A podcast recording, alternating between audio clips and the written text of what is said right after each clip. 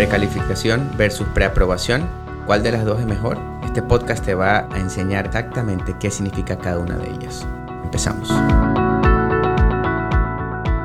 El día de hoy tenemos a un invitado especial, se llama Gracie Pérez. Hola Gracie, otra vez, el segundo lunes. Sí, gracias. No, ah, yo encantada, gracias por la invitación y aquí estamos con otro tema muy importante. Claro, pues sé que eso es un tema en el que muchísimos nos, confundimos. Y, digo, lo digo en realidad porque en algún momento de mi vida yo no fui loan officer y también compré una casa sin serlo. Claro. Entonces también he caído en el no, no entender muy bien la diferencia entre precalificación y preaprobación. Hablaba con una familia el otro día y me decía, Kenneth, pero si ya me preaprobaste o me, eh, me preaprobaste, ¿por qué el día de hoy me están haciendo un problema con que si la casa no pasa en la inspección, yo no la puedo comprar? Entonces, muchos nos confundimos y pensamos que el estar precalificado preaprobado es simplemente, ya estoy listo para comprar. Claro que sí, pero no quiere decir que ya esté listo para cerrar el préstamo. Claro. Mira, no sé si a ti te pasa, pero por ejemplo, a mí me pasa todos los días. Me habla ya sea un agente de bienes, raíz, bienes y raíces, un realtor, o me habla un cliente y me dicen, quiero que cheques mi crédito, pero no quiero que hagas un, un, un hard pull, ¿no? es el, soft inquiry y es el hard pull. O en español se diría. Eh, creo que la gente se imagina como que tenemos dos tipos de sistemas, ¿no? Y tú estás de acuerdo conmigo. Solamente hay un tipo de sistema. Usamos el sistema FICO o FICO, ¿no? Que es para bajar el crédito desde abajo. O sea, te, vas hasta abajo y sacas lo más profundo del historial de crédito de tu cliente. ¿A qué me refiero con esto? Me refiero es que, por ejemplo, a mí me llegan llamadas de agentes de bienes y raíces y de clientes donde me dicen, pero no quiero que me baje el crédito donde me descuentan puntos. Simplemente dígame para cuánto califico con la información con la que le di. Y no sé si a ti te pasa o no, pero yo no hago eso. Así ¿no? Entonces, ahí está la diferencia cuando la gente dice, ok, ellos, yo siento, y yo también cuando yo compré mi casa, tampoco era loan officer, trabajaba en un, trabajaba en un banco, entonces yo no entendía la diferencia. Ahora, claro, ¿no? Porque es, es lo que hago todos los días. Entonces, la gente, los clientes y hasta agentes combinan los dos. Claro. Y, no me dejas mentir, pero hay unos loan officers que hacen los dos. Hacen el pre-qualification o la ah, preaprobación y la aprobación, ¿no? Entonces, yo no hago los dos. Eh, el primero creo que es una pérdida de tiempo. O sea, si ya estás ahí revisando el folder de tu cliente, pues síguele hasta el final. Así es. ¿No? Yo creo que es más como como que para muchos loan officers y muchos realtors, los dos significan lo mismo. Claro. Entonces yo creo que es más la manera como lo comunicamos. Yo ya estoy precalificado y preaprobado. Eh, es lo mismo. Para, O sea, es como yo, como loan officer, de repente me acostumbré a decir precalificación. Sí. Y tú como loan officer, haciendo lo mismo, hiciste el mismo... Eh, trabajo. El mismo trabajo, corriste el crédito, revisaste ingresos, revisaste el dinero en las cuentas, todo y le llamas eh, preaprobación. Sí. Entonces, de eso se trata. La cosa es ir aclarando eso, porque muchos pensamos que en realidad es lo mismo, pero no es lo mismo. Precalificación es, ok, basado en la información que tú me estás dando, Grace, supongamos que tú eres el cliente, me dices dónde trabajas, eh, cuánto ganas, cuánto tiempo llevas en el trabajo, cuánto tú crees por ahí que tengas el crédito. Entonces yo hago mis números sin correr tu crédito y te digo, estás precalificado para unas eh, cierta cantidad, X. Sí. Pero ya la preaprobación es correr tu crédito. Sí.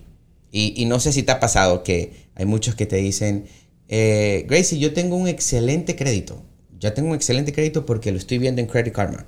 Y sé que tengo 680 en Credit Karma. Entonces, ya con eso, dígame usted, ¿qué puede hacer por mí? ¿verdad? Y, no se puede, o sea, no podemos dar una preaprobación. Y más adelante vamos a hablar de la importancia del por qué hay que estar preaprobado, no precalificado. Claro. Porque sí quiero separarlo, quiero que de verdad la gente entienda que tenemos que preaprobar si quiere salir a buscar casas. Claro, claro, sí. E, y tocas un punto muy importante que es Credit Karma todos los días te habla la gente, tengo mi crédito en este puntaje porque Credit Karma me lo dice. Cuando nosotros bajamos el puntaje es completamente diferente, porque vuelvo y repito, bajamos la información desde abajo, desde te, o sea, te vas a lo más profundo del historial de crédito del cliente.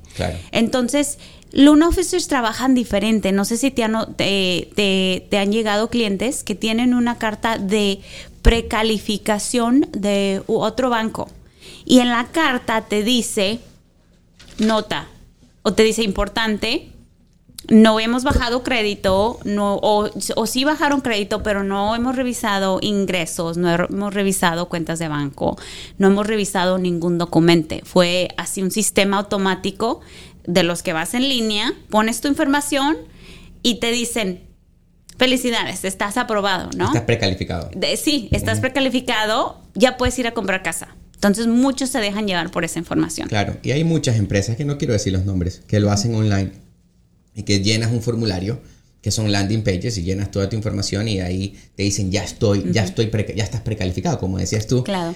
Y lo, que pasa es que eso en realidad, como no nos, nosotros los hispanos no nos gusta leer las, las palabritas pequeñas, entonces vamos por lo que se ve más grande, obvio. Ellos trabajan mucho en eso para que nosotros veamos en grande, estás precalificado, ya puedes comprar una casa y nos quedamos con eso.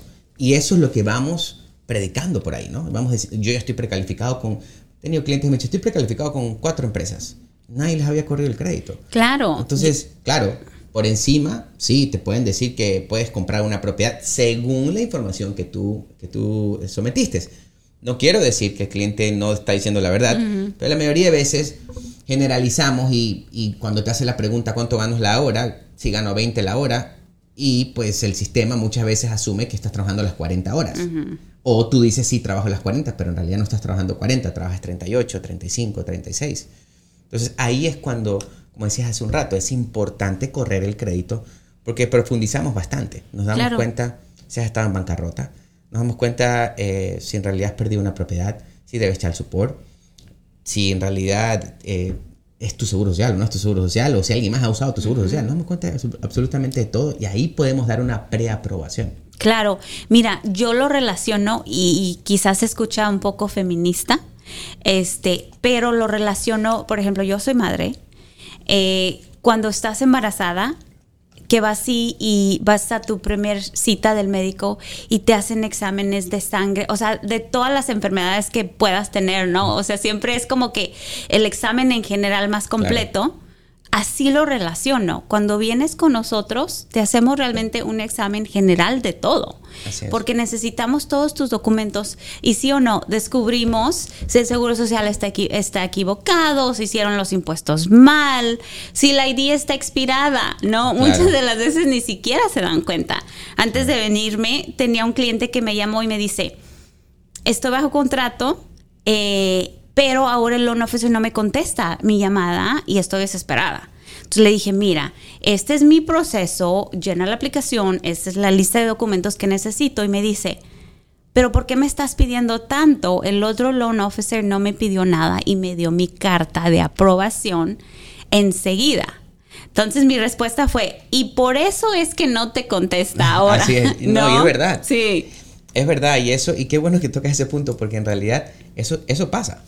Pasa cuando eh, no te precalifican o en realidad te precalifican. Y ahí es donde eh, el tema de hoy, ¿no? Te precalifican por teléfono basado en la información que tú le das. Sí.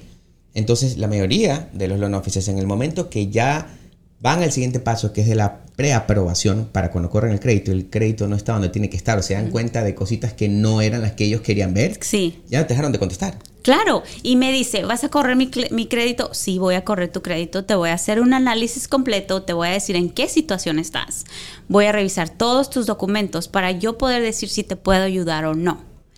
Colgó y todo y me dice, ok, ya lo hago. Sí se movió súper rápido la chica y te juro que como a los 30 minutos me habló y me dice, ¿ya tienes respuesta? Y yo, no, todavía no, es un proceso. Claro. No, o sea, tengo que ver detalladamente todo para no cometer errores. Y es lo que yo les digo a mis clientes y a mis agentes. Necesito que me des un par de horas. No te puedo hacer esto en 30 minutos porque no funciona así. Así es. ¿No? No, y en realidad, como tú dijiste, eh, sé que uno se desespera y yo lo entiendo, porque pues, yo también he estado en ese proceso y uno quiere saber inmediatamente si califica, porque es muy emocional, la compra de una casa es muy emocional y es por eso que hay que tener cuidado, porque tenemos que estar seguros de que esa persona tiene las tres cosas más importantes que yo siempre digo, el crédito, el ingreso y el dinero en las cuentas. Claro. Y si no están en las cuentas, ¿de dónde va a venir? Claro, hay ayudas del Estado, hay muchas ayudas que están ahí disponibles, pero no quiere decir que no tienes, que no, que puedes lanzarte a comprar una casa simplemente porque andamos en, la, en las que hay que comprar casa, y comprar casa, y comprar casa y comprar una casa con 500 dólares en la cuenta. Oye, es, qué chistoso que digas eso. Te digo, por, te digo por qué. Porque todo el fin de semana me la pasé pensando. Y yo pensaba, súper padre que se escucha cuando te anuncian y dicen, puedes comprar casa con 0% en el banco o cero, cero de enganche. Cero de enganche. Claro, es posible. O te dicen, cierra en tu casa nueva con sin que tengas que traer más de 500 dólares, ¿no? Claro, es posible, pero yo creo que no estamos desglosando la realidad. O sea, ¿cómo te atreves a comprar casa cuando solamente tienes 500 dólares en el banco. Claro. O sea, no es una realidad. No, yo no lo veo muy realístico, que digamos.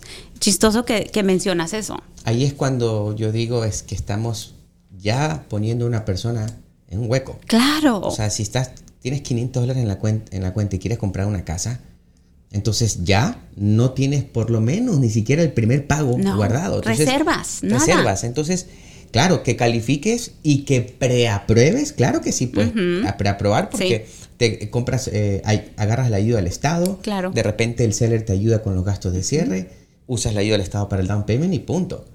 Pero eh, sigues con un desorden, entonces no vas a durar mucho en esa casa. Y ahí es donde se convierte en una pesadilla. Claro, yo, yo siempre eh, educo a, mis familias que tienen que tener una mentalidad diferente. ¿No? O sea, si tu mentalidad es comprar una casa cuando tienes 500 dólares en el banco, qué padre por ti, pero esta es la realidad. Tienes que ahorrar. Yo siempre les digo, ok, se me tiene que poner a dieta, ¿no? Y les da mucha risa porque, o sea, piensan totalmente diferente. Y yo, no, dieta de que no me vaya a los restaurantes apriete su, su, su budget, ¿no? O sea. No se compra el 24. Claro, claro, No, o sea, si no tiene que gastar en esto, en esto, en esto, no gaste, ¿no?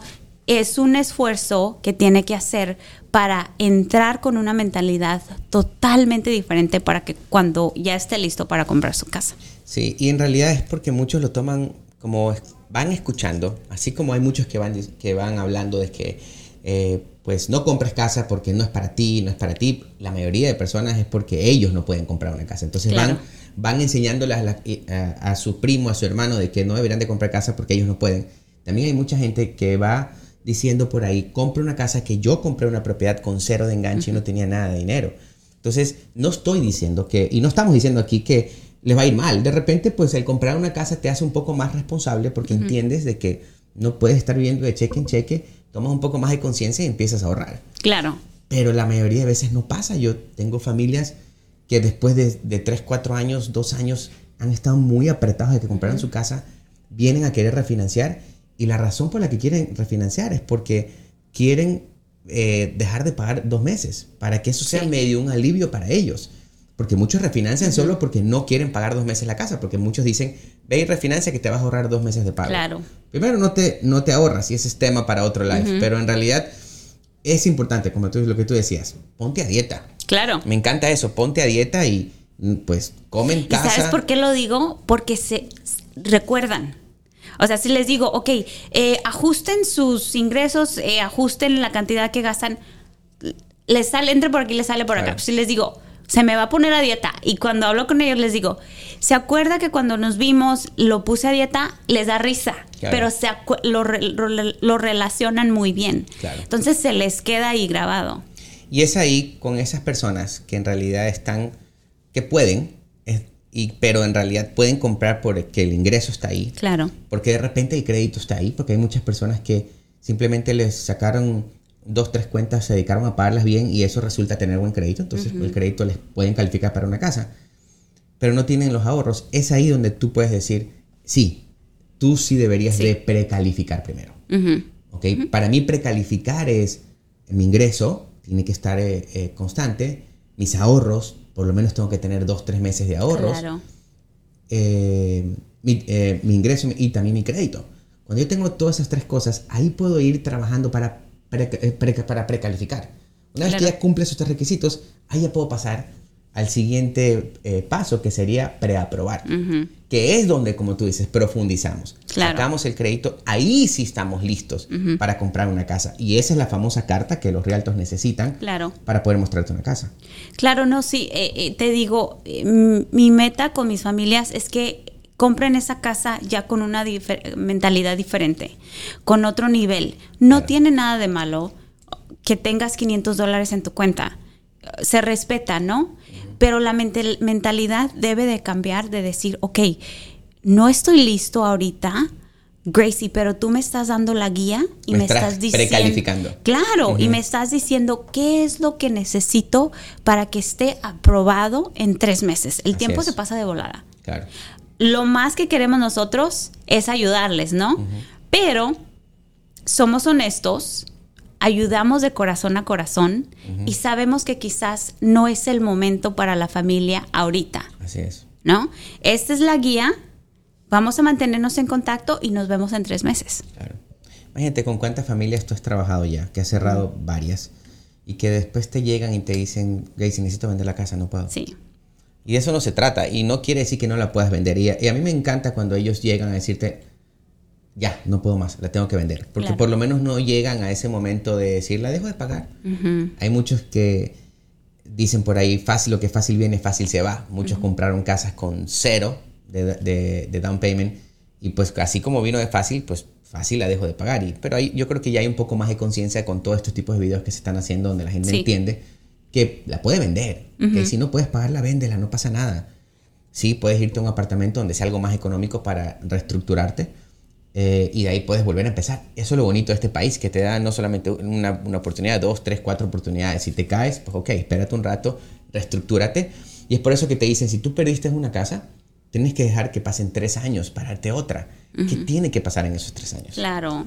O sea, es, es reestructurarte, Claro. reconocerte otra vez qué fue lo que tu pasó. mentalidad, otro nivel, tu- tus finanzas. Tengo una señora, mi hija juega soccer y fútbol. Eh, y la señora, eh, no sé cómo me conoció, el chiste es que hace como, hace como un año me tenía mucho miedo lo de, cuando estaba pasando lo del TPS, es del Salvador, cuando estaba pasando lo del TPS que ya no se los iban a renovar, que sí, que no, que sí, que no, y me dice, no sé qué voy a hacer con mi casa, porque si no lo renuevan, pues yo creo que nos vamos para El Salvador y la dejamos perder, o ahí la dejamos. Y le dije, ¿cuándo compró su casa? Entonces me metí al internet y le dije, ¿usted sabe que tiene como 150 mil dólares de ganancia en esa casa? Wow. Que si la deja de pagar nada más porque usted dice que se le va a acabar el TPS, el banco no pierde. Así es. Usted es la que pierde. Claro. Y la acabo de ver a la señora hace dos días. Le digo, ¿cómo va con la casa? Muy bien, fíjese que ya casi acabamos de pagarla, tomé en cuenta lo que me dijo y pues el TPS ahí sigue, o sea, eh, es falta de información Claro. a veces. Claro, y es eh, en realidad para mí todo ese tipo de cosas que estás contando yo siempre lo pongo en ese en esa parte de precalificación. Ujú. Precalificación es eso lo que hiciste también. Sí. No solamente precalificar es que voy a comprar una casa. De repente estás, estás es, es esa pregunta que te digo, oye, oye Gracie, ¿qué, ¿qué tengo que hacer? Ujú. ¿Qué tengo que hacer en esta situación? Porque Sí. cada situación es diferente. Mira, esa persona estaba a punto de perder 150 mil dólares y así hay un montón de historias. Claro. Hay un montón, hay un montón de gente al día de hoy diciéndote, eh, no pierdas tu casa, yo te la compro y te la compro, pero rápido, ahorita en efectivo. Cuando tú la puedes poner a la venta, la puedes vender aunque sea más económica. Claro. Hace mm, tres semanas atrás me, me refirieron a una persona que yo ayudo mucho a esa familia y me dice, quiero vender mi casa. Eh, mi esposo falleció por el COVID, entonces quiero vender mi casa, no quiero vivir aquí, ya no. La- obvio, trae muchos recuerdos. Y alguien me está ofreciendo, no me acuerdo la cantidad, pero era como 20 mil dólares más de lo, que, de lo que ella debía. Ella debía como 80 mil dólares y le estaban ofreciendo 100. La casa estaba evaluada en 230. Claro, estaba dañada la casa. Ok, claro que sí estaba destruida, Claro. pero tampoco la regales. Entonces ya esta persona quería salirse de la, la forma más rápida y más rápida cuando no, yo le decía, señor, espere, espere, no, no va, es que me van a dar 20 mil dólares, pero le pueden dar más. Entiendo su situación, entiendo que eso duele, pero es su futuro y de sus hijos también. Más bien, asesórese bien, precalifique, ok, de otra manera, si lo vas de esa manera, eh, pregunte, eh, ok, y de ahí tome una decisión. La señora terminó vendiendo la casa y se ganó 80 mil dólares. Sí. Entonces yo creo que si, estás, si están escuchando eh, este, tipo de cosas, este podcast y, este video, espero de verdad que la gente sinceramente lo comparta, porque esta información que es de nosotros, que en realidad no somos los mejores, pero hacemos, la gente nos conoce porque hacemos las cosas de corazón, como decías hace un rato, de corazón a corazón, y eso vale muchísimo. Yo creo que en el momento que separas un poco el que tú puedas ganar, porque pues obvio nosotros no hacemos esto gratis, no nos, no nos pagan los clientes tampoco, nuestro trabajo es originar préstamos y los, originamos y el banco nos paga a nosotros. Pero de otra manera nosotros hemos podido separar en, educarte y, la parte de, estar lucrando, de estar ganando dinero. Entonces yo creo que sí es importante que la gente eh, entienda eso y que de verdad lo comparta para que más gente se le pueda llegar a más gente y pueda despertarse y entender de que no solamente esto es compro y si no puedo no pago o compro y, y vendo regalo. No, son, son inversiones que probablemente son las inversiones más, más grandes que un ser humano tiene. Sí. El comprar una casa para muchos. Son decisiones fuertes. Em, y pues simplemente después de, porque nos pasa alguna situación, dejarlo ahí, no. Ahí es, ahí como tú decías, precalifica primero. Sí. Pregunta, precalifica. Y ya después vas al proceso de preaprobación. Claro, sí, no, estoy de acuerdo contigo completamente. Al final del día, somos personas reales, ¿no? Hacemos esto, no es fácil, hacemos esto porque nos gusta, nos gusta ayudar a la gente, educarlos, guiarlos. Y al final de cuenta, lo que contamos aquí, lo que tú cuentas en tu programa, son historias reales, ¿no? No nos inventamos nada de esto. Estas son historias de clientes reales. Entonces, eh, es, yo lo veo como un servicio a la comunidad. Claro, no, y es verdad. Es verdad, porque es tan emocional. Sí. Es, tan emocional porque pues nosotros vendemos un servicio y que de una u otra manera para la gente el comprar una casa, nosotros damos un servicio que es el proceso del préstamo de una casa, pero para el que en realidad está comprando una casa es emocional. Sí. Entonces nosotros estamos muy conscientes de eso y yo creo que eso ha, jugado un papel importante en nuestras vidas, que lo entendemos y eso hace que nosotros podamos eh, dar lo mejor de nosotros y estar aquí haciendo este, este, este video, este, este podcast en realidad no es, nosotros no nos pagan por hacerlo, simplemente queremos educar porque entendemos que mucha gente cae porque no está educada.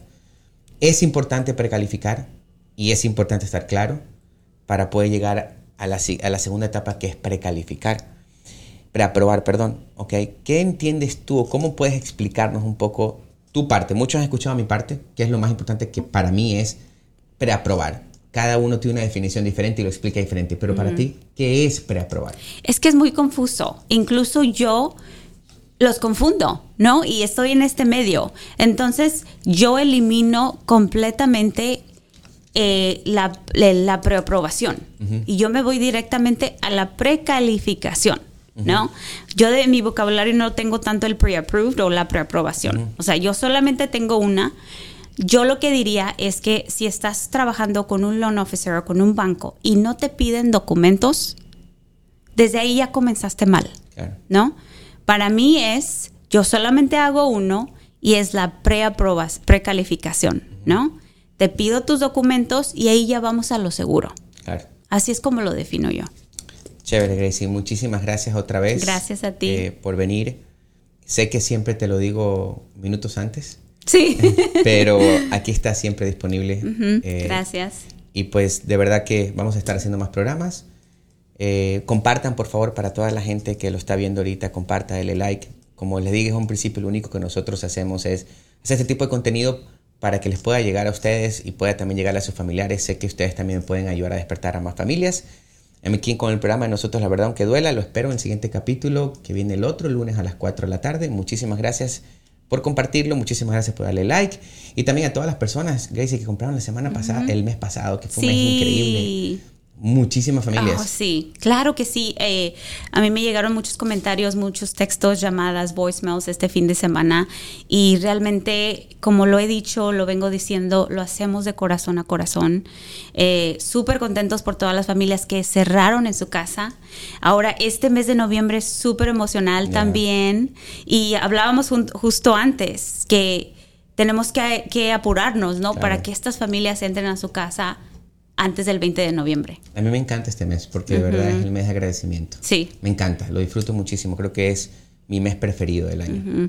Y pues es donde hay que tomar conciencia un poco de todo lo que tenemos. El otro día por alguien decía, eh, ya es con llegar a diciembre porque ha sido un mes, un año loco, raro, diferente. No quiero decir feo porque es, es raro. Ha sido Depende de cómo lo de veas. cómo lo veas. Creo que no ha sido igual como lo que hemos venido acostumbrados. Entonces lo vemos un poquito y estamos como más conscientes de, la, de, de, lo que está pasando, del virus y todas las demás cosas, más se junta un mes de elecciones. Entonces, pero al final es un mes de agradecimiento, en que tenemos que estar agradecidos. Claro. Por lo que tenemos, por lo que somos y por lo que vamos a tener. Sí. Entonces, creo que es un momento de parar un poco y estar un poco más consciente y, y entender que en realidad cuál es el significado de nuestra vida aquí, ¿no? Claro, eh, definitivamente un, año difícil para unos, para otros fue un año donde se reinventaron. Eh, tengo eh, mis seguidores en Instagram y noté que algunos, por ejemplo, ya tienen su negocio de máscaras, ¿no? O sea, ¿sí me entiendes? O sea, es donde me pongo a reflexionar y, yo digo, wow, se reinventaron. Cuando este año fue desafortunado para otros, ¿no? Otros se reinventaron. pero yo quiero cerrar con, con un, un... Estaba hablando con mi coach del ejercicio y me estaba diciendo, me estaba preguntando cómo iba mi dieta, cómo iba mi ejercicio, etcétera, etcétera, etcétera. Y estamos en un grupo y una muchacha le respondió, no me pregunte ahorita nada, mi única meta es eh, llegar viva para diciembre, ¿ok? En diciembre recuperamos la dieta y el ejercicio y todo lo demás, entonces depende de cómo lo veas. Claro, así es. Gracias Gracie otra vez. Gracias a ti. Y pues gracias a todos también por estar escuchándonos. Los veo en el siguiente programa. Si te gusta este podcast, compártelo. De esa manera me vas a ayudar a poder despertar y mantener despierta a más familias.